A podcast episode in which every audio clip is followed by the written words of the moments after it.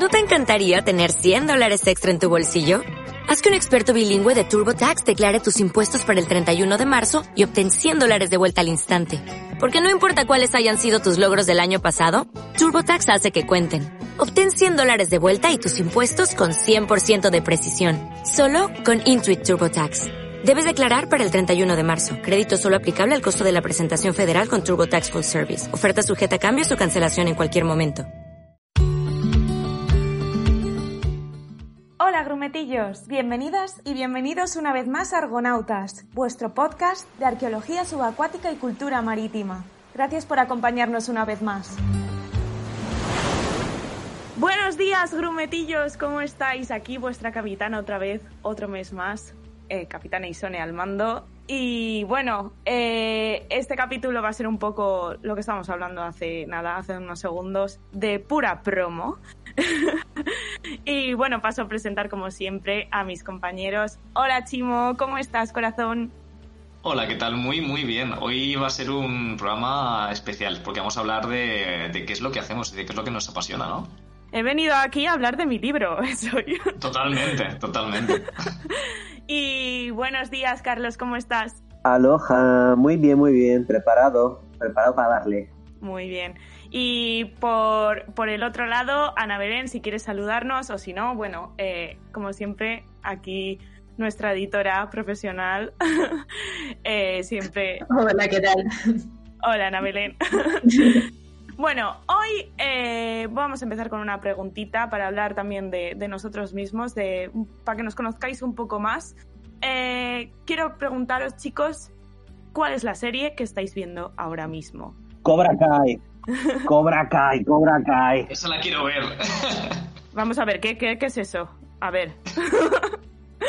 Carlos, cuéntanos. Pues Cobra Kai es ni más ni menos que Karate Kid 30 años después, o sea, en la actualidad. Madre mía. ¿Cómo que madre mía? Con la hemorragia que hay por ahí.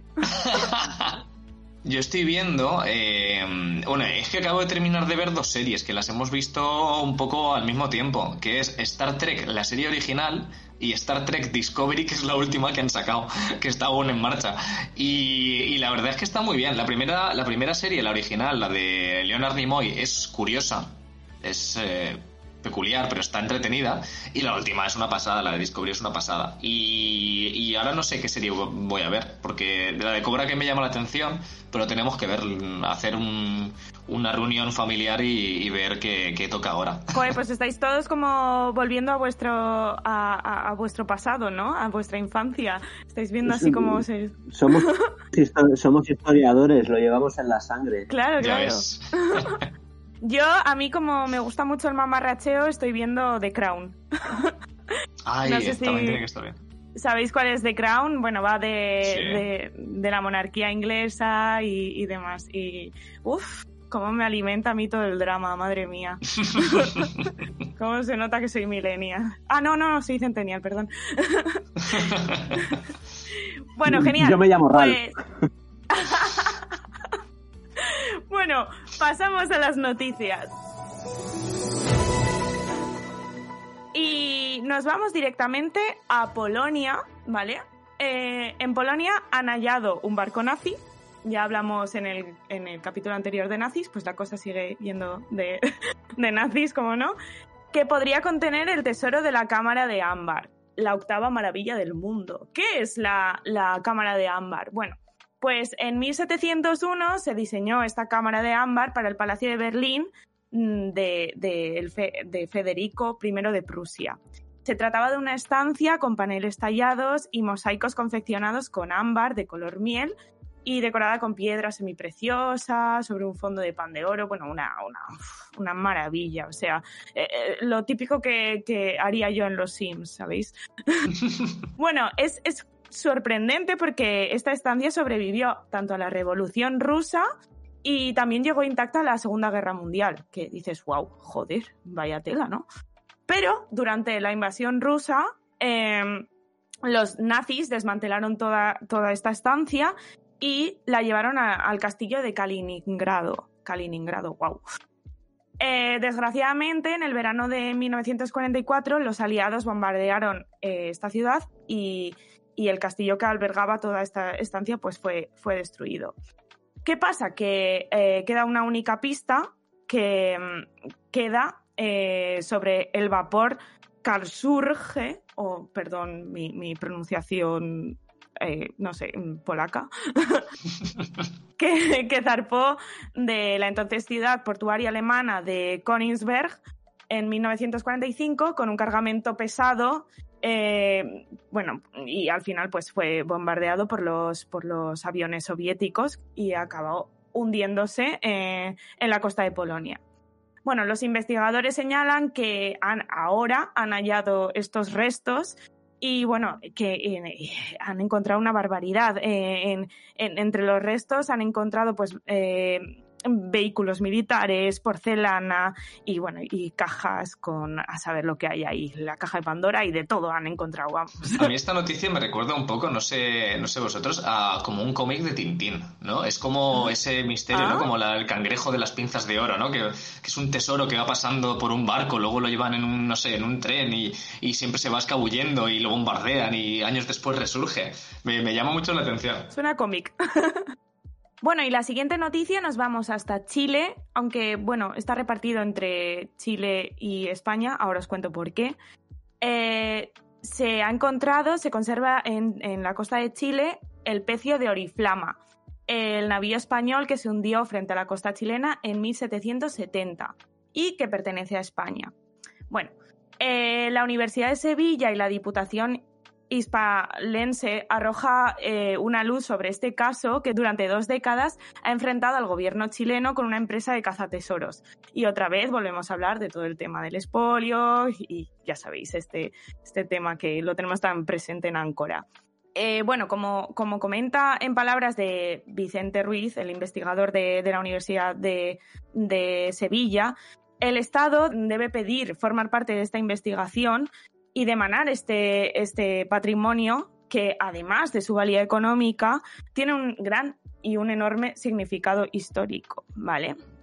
Eh, estamos hablando de un valor incalculable, pero que al no tratarse de un buque de guerra, directamente pues como que se ha, se ha desechado esta idea, ¿vale? Entonces, pues eh, ahí, ahí dejo el melón abierto, pues, ¿qué va a pasar con esto? Claro. El, problema es que, es, como vimos con la Mercedes en su momento, es muy fácil, o, o es más fácil por lo menos, eh, a nivel legal eh, reclamar eh, patrimonio cuando es, eh, son buques de guerra, porque se consideran buques de Estado, que no cuando es un buque de cualquier otra característica. Entonces, claro, eso le añade un plus de dificultad. Pero bueno, vamos a lo mismo, la eterna lucha contra el expolio y contra los piratas, que es nuestro pan de cada día. Pues sí, a ver qué, ocurre con este tema, seguiremos informando y, ojalá al menos que, que se pueda poner a, buen recaudo, a buen resguardo todo, todo este, este potencial, ¿vale? Y pasamos a otra eh, noticia mmm, que nos pilla muy de cerca a los componentes de, de Áncora, ¿vale? Eh, han hallado en el portichol de Xavia más de 100 anclas y tres posibles barcos romanos. Y con esto quiero dar paso al tema que, hoy vamos a tratar en Argonautas. Venimos a hablar de nuestro libro, como he dicho antes, y, quiero dar pie eh, con, este, con este tema. ¿Qué, ¿Qué es lo que pasa en el portichol? Cuéntanos, Carlos. Bueno, pues en Portichol pasa que, es un yacimiento con un inmenso potencial y bueno, eh, es un sitio que nos, nos, ha cautivado. Yo tengo el privilegio de, ayudar en los trabajos de, prospección y futuramente, próximamente de excavación. Y es una pasada, es una pasada porque está lleno, está lleno y tampoco vamos a revelarlo todo, eh, pero también lo interesante es que en la bahía hay una isla, una islita pequeñita, y, y la cosa, el misterio, por así decirlo, eh, descubrir qué relación hay entre la isla y, y la bahía, el fondeadero. Y eh, eso es lo que vamos a intentar descubrir. O sea, es un sitio con un potencial de, de UNESCO, ¿por qué, por qué no decirlo? Si Totalmente. encontramos los barcos y siguen apareciendo anclas y anclas y anclas, pues el sitio se va a convertir, esperemos, en un, en un referente y va a dar muchísimo que hablar y nosotros estaremos ahí. Desde aquí queremos mandar un besito muy fuerte a, a los arqueólogos que están trabajando en el proyecto, que ponen, que, que están dando su vida por este, por este yacimiento. Alex y Jordi, un beso muy fuerte desde aquí y, y esperamos que todo vaya súper bien. Y bueno, pues eh, antes mm, de hablar tanto de este, de este, este yacimiento y como os he dicho, vamos a hacer un anclaje hacia Áncora, Sí. y, y vamos a contar qué es Áncora, porque llevamos ya mm, dos temporadas y no hemos contado casi nada de, de, de nuestro proyecto, como puede Vaya, se ser. nos ha pasado. Así que desde el... se nos ha pasado, como puede ser. Pues, eh, Chimo, mm, cuéntanos de dónde nace, cómo surge Áncora, Áncora Cultura del Mar.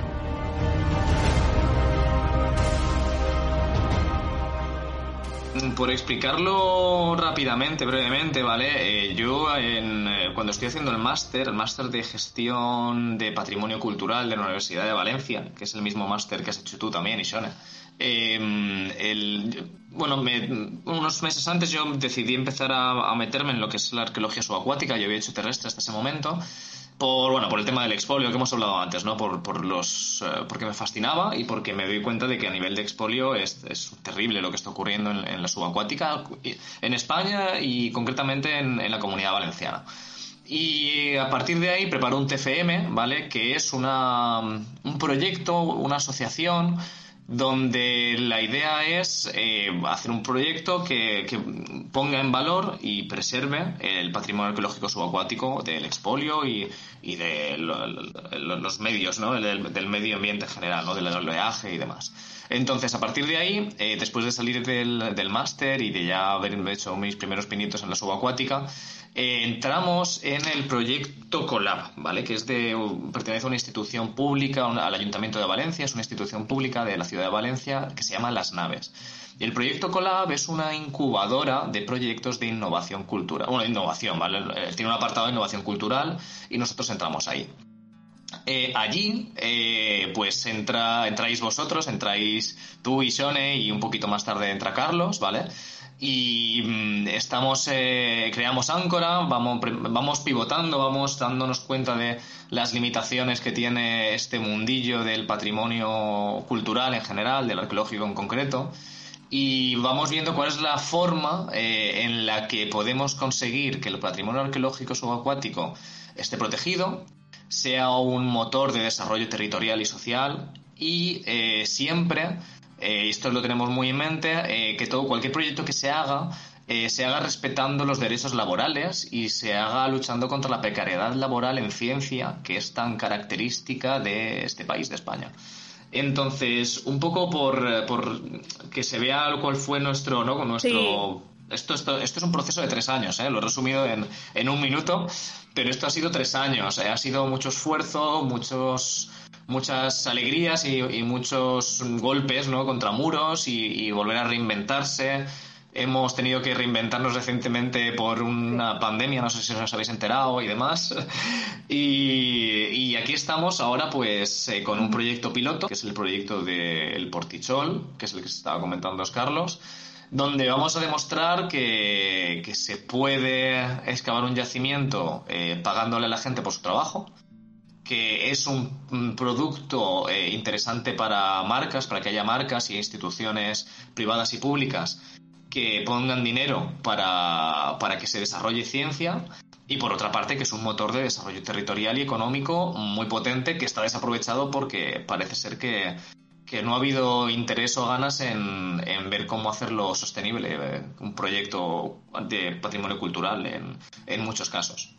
Contar un poco más qué es lo que hacemos, eh, qué, qué estudios y qué, qué es lo que tenemos cada uno. Ya has hablado un poco, eh, Chimo, sobre cuáles son, mm, bueno, de dónde viene la raíz de, de lo tuyo. Tú eres historiador y también has hecho tus pinitos tanto en arqueología terrestre como en arqueología subacuática. Exacto. Carlos, cuéntanos tú cuál es tu, cuál es tu currículum. Pues yo, yo también, yo también soy historiador eh, por la Universidad de Valencia y bueno, también excavé a- en mi época universitaria algo en tierra Eh, lo que pasa es que luego me tiré un poco más a todo el tema de etnología, antropología y me quedé un poco desconectado de, de, la arqueología, ¿no? De, en plan de, excavación.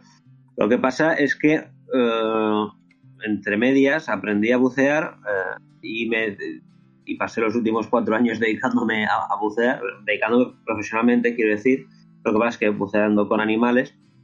Y, y a raíz de que un amigo común nos presentó a Chimo, eh, eh, a Chimo y a mí, nos puso en contacto nuestro querido Emilio de la 10, pues ahí vi... Un besito, Emilio, un besito desde aquí. Y, y ahí vi un poco una oportunidad de reengancharme a, a mi faceta arqueológica, que como eh, pues eh, por circunstancias, por el trabajo y demás, pues me había quedado un poco descolgado del tema y dije, guau, pues esta es la mía. Y, combinar el buceo, que había sido el eje de mi vida, y bueno, sigue siendo en parte, con, la arqueología, ¿no? con la formación eh, que, había tenido, pues dije, a tope a tope, a tope. Y yo también que vosotros dos, que sois tan, tan majos, pues dije, a muerte, a muerte, pues claro. Te enamoramos, claro. Te enamoró, te enamoró el pues proyecto y te pues enamoramos nosotros. Pues sí, pues sí, así es. Y nada, y, feliz, y feliz de, poder ayudar. Y bueno, y para mí el balance hasta ahora ha sido, ha sido tremendamente positivo, porque pues eso, ahí estamos, ¿no? en un proyecto, excavando en un proyecto de, con un potencial chulísimo. Eh, bueno, en mi caso, súper resumido, yo mm, me vengo a estudiar a Valencia por, cosas de la vida y decido estudiar restauración y conservación de bienes culturales. Eh, me enfoco mucho en lo que es documentación y, en restauración de papel, pero bueno, la vida da mucho, muchas vueltas. Termino estudiando el, el máster que ha comentado Chimo de patrimonio cultural y eh, voy a la Universidad de Valencia y bueno, pues decido cambiar todos los papelitos y las cosas blanditas por mm, todo lo contrario, por pura arqueología y, bueno, pues Chimo me, me, presenta este proyecto y yo me quedo enamorada del proyecto y digo, esto, pues esta maravilla que es. Y hasta, bueno, hasta hace poco que, que me atreví a bajar hasta abajo del todo gracias a Carlos. Eh, es verdad, es verdad, sí, sí. Que realmente eh, hacía balance del año pasado y decía, guau, mira que ha sido un año complicado, pero, pero para mí la experiencia del buceo ha sido, es una cosa que, que, creo que hay que hacerlo por lo menos una vez en la vida y, y lo que se ve ahí es que no, no es que no, hay, no es comparable con nada, ¿verdad?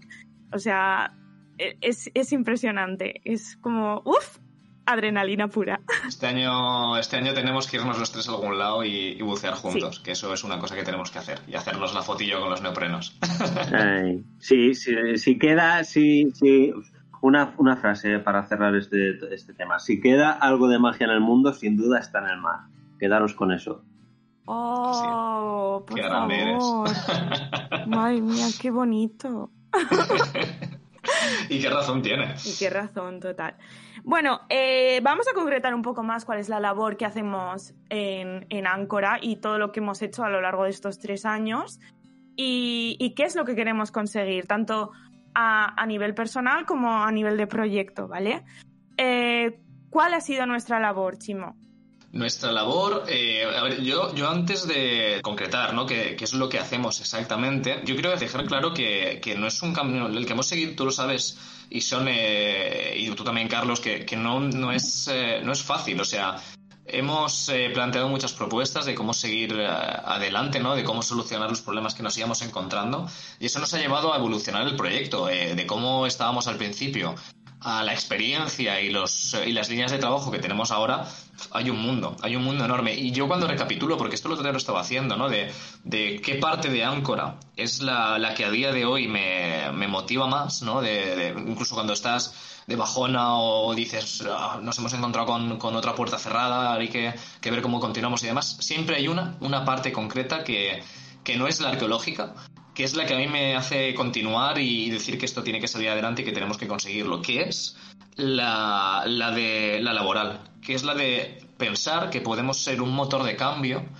para, para un montón de gente que está haciendo ciencia en condiciones miserables y que podemos demostrar, y que vamos a hacerlo, que la ciencia no solamente es sostenible económicamente, sino, de, sino que sale y se consiguen más cosas cuando la gente que trabaja en ella cobra. Y porque tienen, tenemos la manía de, querer comer y de pagarnos un techo y, pagar la luz y estas cosas.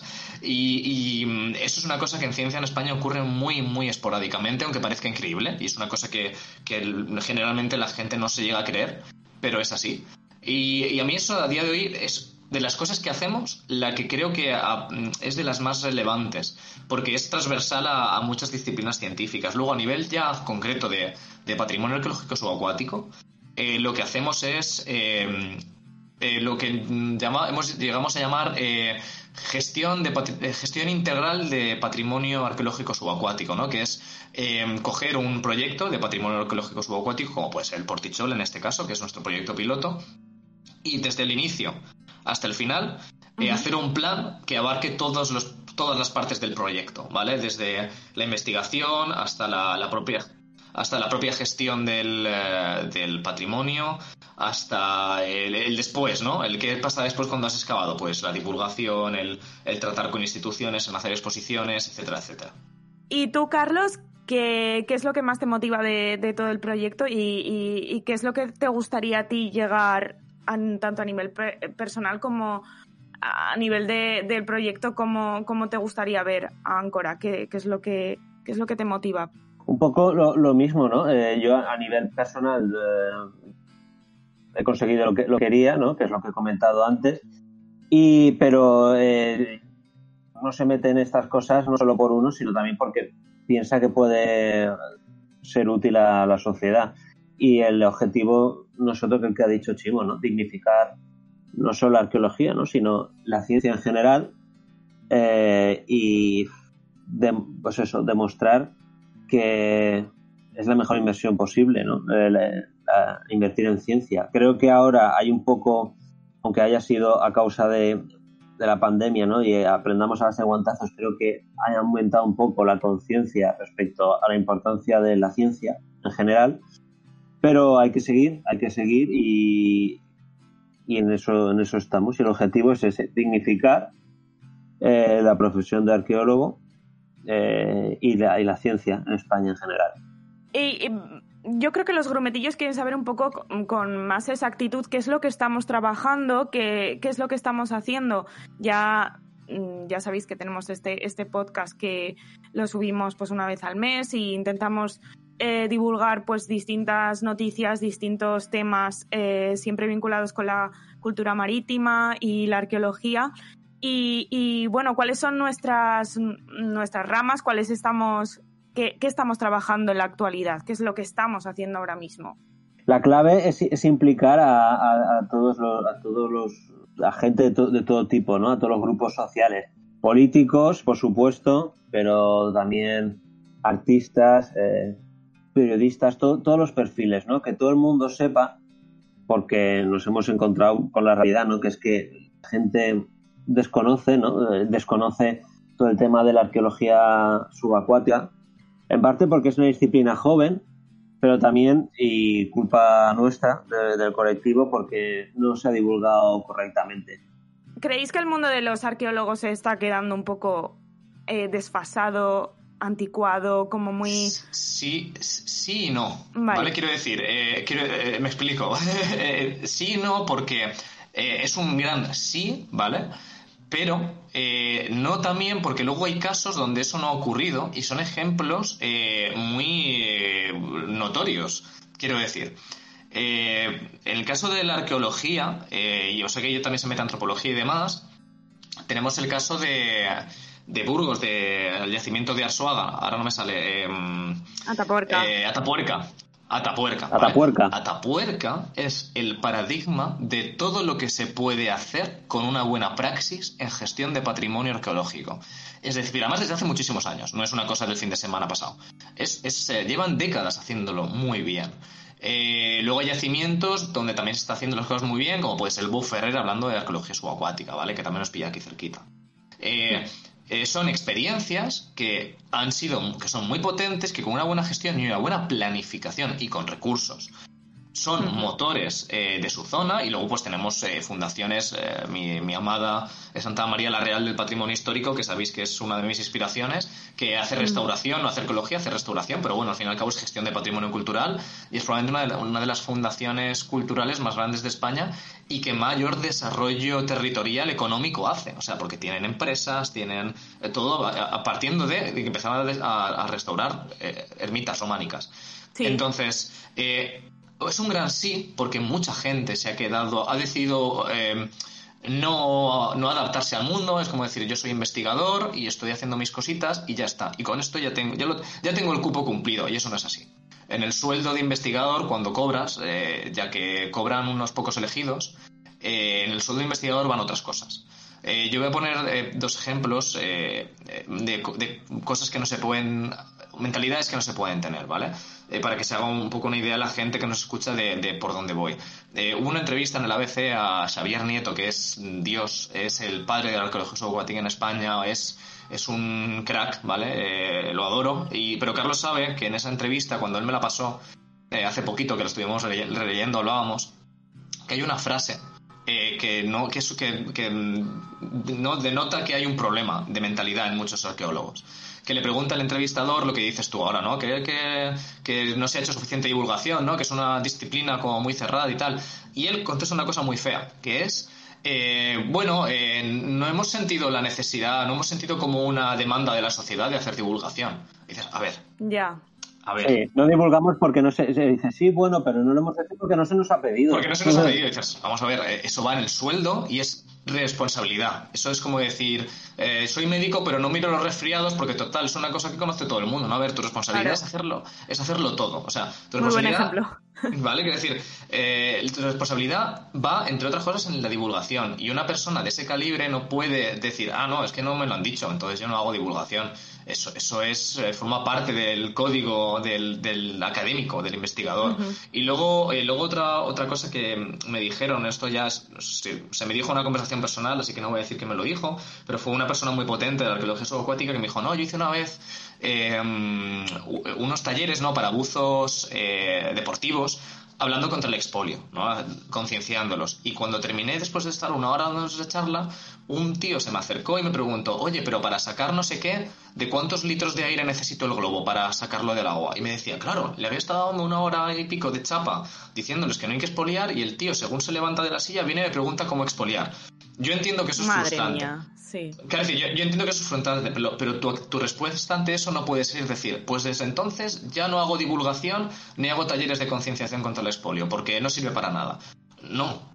Tu sueldo, que además es una persona que tiene un sueldo bien, en tu sueldo va a hacer este tipo de concienciación. Claro, es, es, tan, sencillo como eh, damos, damos por hecho, está intrínseco en el ser humano saber que si vas al Prado no puedes llevarte mm, una obra, no puedes llevártela. O sea, ¿por qué, no, ¿por qué nos cuesta tanto entender que si eres un buzo dominguero, que nos encanta utilizar este término, sí, eh, si vas a bucear, no puedes llevártelo.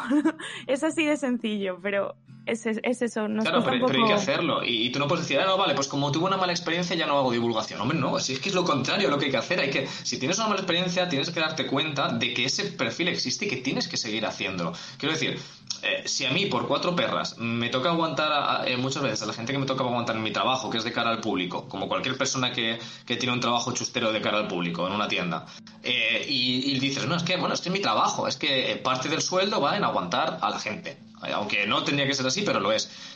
Que, eh, ¿cómo, no, ¿Cómo no se entiende que parte de tu sueldo, de todo tu sueldo, de, los, de todas las cosas que haces en arqueología, va en que tú tienes que hacer concienciación y cuando te encuentres con una persona así, tienes que motivarte más y decir, no, vamos a seguir. Estamos haciéndolo las personas que lo hacemos sin cobrar ni un duro, como nosotros. que, estamos, que llevamos tres años trabajando en todo esto sin ver un duro. Entonces, ¿cómo puede ser que una persona que tiene un sueldo mucho más que aceptable de esto, trabaja en esto todos los días, eh, vive de esto, come esto, duerme esto, eh, se tenga una mala experiencia y diga, ah, pues ya no hago. Eso no, esa mentalidad, y esa mentalidad que está muy extendida ante la arqueología. Sí, no se percibe, no se percibe como algo prioritario. el tema de, de, divulgar y, de, y, de, invertir de alguna manera en conservación a través de, la, divulgación. ¿no? Eh, la mentalidad es que eh, se, se, descubre, se investiga, se publica en, una, en los medios especializados y, y ya está. Y, y no se contempla como parte sí. casi, diría, igual de importante o no voy a decir más, pero bueno, una parte igual de importante la investigación, la divulgación, ¿no? no sé, y no se contempla. Y, es un problema. Justo, justo a eso me refería, claro, justo a eso me refería cuando decía que parece que la disciplina queda arcaica, pues eso, eh, cuando es la universidad la que te te, manda pues eh, hacer un escrito y luego directamente los, los, bienes se quedan en un museo aparcado, en un museo de, de, un, municipio y, lo visita quien lo visita. Entonces, eh, mm, nuestra labor en Áncora es intentar cambiar un poco esto. la gestión cultural no es únicamente hacer exposiciones y tal, sino trabajar esto que estamos haciendo ahora mismo. Eh, ahora mismo el, grabar un podcast también es, es, labor de gestión cultural y hay que tenerlo presente. La gente se le queda un poco como el, concepto en el aire, ¿verdad? Totalmente. Pero, eh, no sé, eh, hay, que, hay que hacer hincapié en todo este tema de, de la divulgación. Y hay otros modos. Vamos a hablar de, de, de, qué es lo que estamos intentando hacer con, con bueno, con las marcas, con la, con, con los, los divulgadores y tal. Cuéntanos, Chimón, cuéntanos un poco más, que es la, la parte que tú conoces mejor.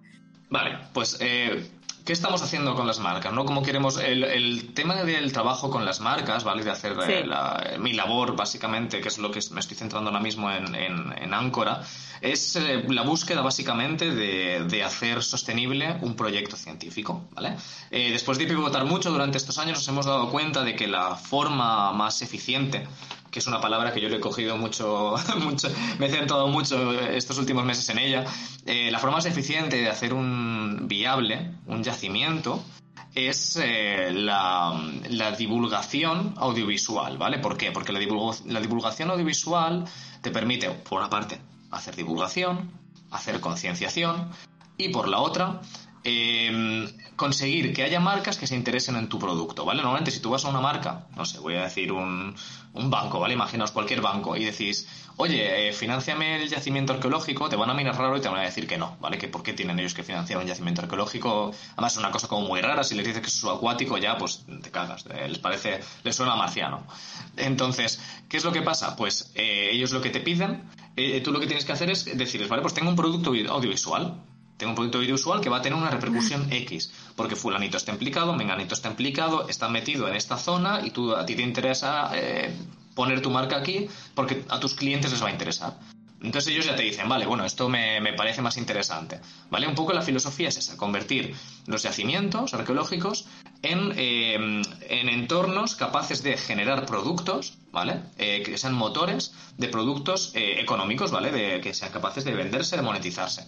Ese dinero va a los sueldos del equipo y del equipo de investigación, a el mantenimiento del yacimiento, al equipo necesario para poder excavar, investigar y luego a poder replicarlo otro año más para hacerlo sostenible. Además tiene una cosa muy interesante esto porque no solamente te hace sostenible, sino que eres capaz de crecer. Si yo cojo y hago un documental este año y ya consigo que el, Portichol, ¿no? que es el, proyecto que tenemos entre manos, sea sostenible económicamente este año, yo el año que viene puedo ir a, en vez de esa empresa o también aparte de esa empresa que nos haya financiado, a decirle a otra más, oye, mira lo que hicimos el año pasado, ahora queremos hacer esto que es más grande. Entonces lo que vamos a hacer es esto, esto y esto, pero necesitamos más financiación. Y luego ya entras en el tema de que en un futuro puedes eh, plantear la posibilidad de hacer un museo subacuático, de hacer actividades de visitas eh, con unos recursos que no tendrías de otra manera, porque tú previamente has estado haciendo contenido audiovisual que se ha vendido, ha tenido una repercusión, ha llegado a un público y todo el mundo va a estar atento a ti. Eh, Con esto eh, eh, hacemos el llamamiento de, quien quiera que nos eche un cable, pero también cuáles son los beneficios que van a obtener esa gente, esa gente que pone el dinero, qué, beneficios van a obtener a cambio. Claro, hay, hay, dos, eh, hay dos formas de, como dos, dos, tipos de personas a las que tenemos en mente. Las primeras son las marcas, eh, que obtienen, eh, básicamente, obtienen el beneficio que obtiene cualquier marca cuando pone su logo en un contenido. Es decir, tú tienes una marca que quieres ligarla, porque tú tienes tu responsabilidad, imaginemos, ¿vale? Tú tienes tu responsabilidad social corporativa, que es apoyar al mar, a la ciencia o al medio ambiente, ¿vale? Y dices, oye, pues este equipo, esta gente hace una cosa que me gusta y encima, oye, van a hacer un documental que va a tener una repercusión súper grande. Pues oye, pues yo creo que mi logo esté ahí para que la gente vea que nosotros lo hemos apoyado. Es una, es una de las cosas que se puede llevar una marca, ¿vale? La publicidad pura y dura. Luego, por otra parte, eh, las marcas y las empresas cada vez eh, están dándose más cuenta de que obtienen muchos beneficios, eh, también, por ejemplo, de ayudas públicas de la Unión Europea, cuando tienen proyectos de desarrollo territorial. Es decir, una, no, estoy pensando, ¿vale? Imaginaos una, voy a hacer una chorrada, una conservera, una, una empresa de conservas de, de, atún, ¿vale? De la zona de Alicante, ¿vale? Eh, si financia el portichol, puede luego conseguir ayudas que van asociadas a empresas que hacen desarrollo territorial. ¿Vale? En temas de medio ambiente, de cultura, social, etcétera. Eso es otro de los beneficios que también se puede conseguir. RSC. RSC, exacto. Entonces, eso es otra de las formas. Y luego está la figura que nunca debemos olvidar, que es la, del mecenas, ¿vale? Eh, que ha estado presente desde el minuto uno de la historia. Las primeras investigaciones arqueológicas, paleontológicas, etcétera, se llevan a cabo porque existen mecenas, ¿no? Eh, lo que hablábamos en el capítulo de la Atlántida, ¿no? De ese de ese rico con un submarino ¿no? que, estamos buscando que nos financie, eh, que lo que busca, que lo que consigue es, por una parte, consigue eh, estar involucrado en un proyecto eh, que a lo mejor a él le puede gustar mucho la historia, le puede gustar mucho la arqueología o el mar y estar involucrado de una forma que de otra manera no puede estar involucrado, participar. Y luego, por la otra parte, ese, ese prestigio y esa, esa semilla que deja en el mundo, ¿no? Hay gente que que se mete en proyectos, gente con, con, dinero que se mete en proyectos de este tipo porque quiere dejar un legado, ¿no? Quiere dejar un, un nombre o quiere que su, que su existencia te deje un pozo, ¿no? Para las generaciones que vienen. Entonces, es otra forma también de, de contribuir a ello. Entonces, esta sería otra, aparte de las marcas, sería otro de los, de los, de los núcleos, de las personas a las que podemos eh, llegar. Tú conoces mucho, eh, bueno, tienes un don de gentes eh, que es envidiable, ¿verdad? y, cuéntanos que, cuál es ese, ese perfil de mecenas más exacto que, buscamos. Bueno, es gente, pues evidentemente de un nivel socioeconómico medio alto, pero también de un nivel cultural igualmente medio alto. O sea, es gente eh, interesada preferiblemente en la historia, gente que, que habitual de, de actividades culturales de, su ciudad o de su ámbito. Y em, pues evidentemente que con, con, vista a medio a medio largo plazo. Eso es importante no porque eh, la ciencia en general es una es una inversión a medio largo plazo.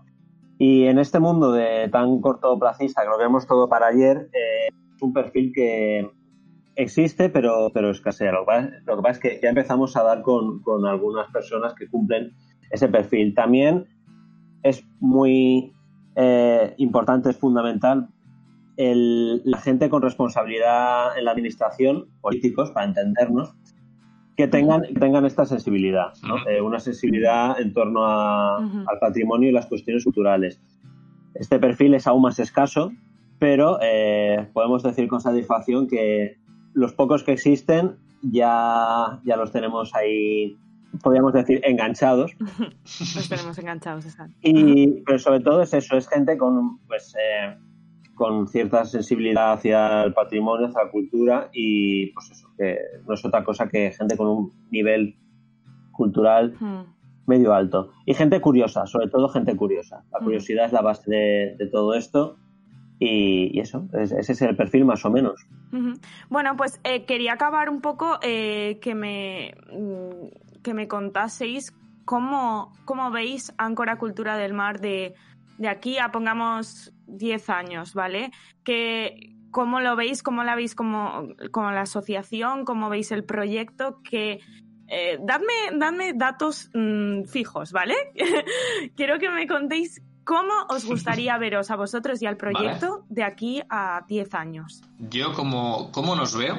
Aparte de cómo me gustaría, ¿cómo nos veo? Nos veo en 10 años, ¿eh? ¿eh? Convertidos en una fundación, en una fundación con muchas marcas detrás eh, poniendo dinero para desarrollo científico. Eh, y nos veo también generando contenido audiovisual único, de calidad en varios idiomas, y nos veo eh, llevando adelante yacimientos arqueológicos y no solamente arqueológicos por distintas partes del mundo, haciendo proyectos muy grandes. Así es como nos veo. Yo también, yo también, yo creo que lo que, eh, sobre todo, y me baso en que hemos nacido y hemos, nos estamos desarrollando en un contexto eh, totalmente hostil, ¿no? En un contexto de crisis económica, de crisis social, de crisis a todos los niveles. Sí. Y que, está, y que estamos eh, abriendo un campo totalmente inexplorado, ¿no? Entonces, creo que de aquí a 10 años lo, el, el, Portichol y otros yacimientos en los que podamos meter cabeza habrán dado unos resultados excelentes y, como dice Chimo, eso nos habrá permitido coger fuerza y haber cambiado más, menos, pero haber cambiado, estoy seguro, el, eh, el modo en que se, se hace arqueología y se percibe la arqueología, por lo menos en España. Yo me uno a todo esto que habéis dicho. Además, añado que espero de, que de aquí a 10 años, como hemos dicho antes, hayamos podido bucear juntos los tres, chicos. Muchas veces, además. hombre, hombre, mucho antes de aquí a 10 meses. Claro, claro yo, yo realmente nos imagino como, como las sirenas de H2O, ¿sabéis? las sirenas. así, así nos imagino, ¿vale? Precioso. Y, bueno, pues eh, espero que, eh, que quien nos tenga que oír nos haya oído, que a quien le guste, pues como somos millennials, nos gustan las experiencias, vivir experiencias, no nos importa el dinero, mentira. Pero, y aquí mm, eh, mm, quiero decir, quiero hacer una, una, bueno, a quien le interese y a quien pueda y físicamente y mentalmente esté preparado, os animo a que eh, buceéis, a que participéis en el proyecto, a que nos digáis todo lo, lo, que os apetezca sobre arqueología subacuática, sobre cultura marítima, lo compartáis todo, divulguéis y bueno, y, sobre todo, pues eh, que salga bien el proyecto, ¿no, chicos? Saldrá, saldrá, saldrá. Saldrá, pues nada, chicos, aquí nos despedimos y, os mando un besazo muy fuerte, grumetillos, y buen viaje. Besotes, chao, chao. Adiós. Adiós.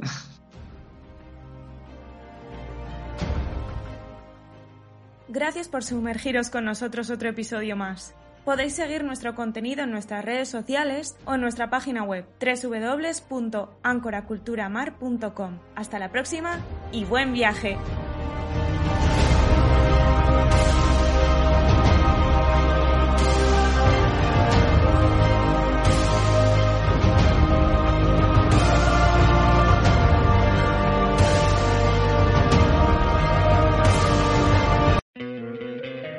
Te encantaría tener 100 dólares extra en tu bolsillo?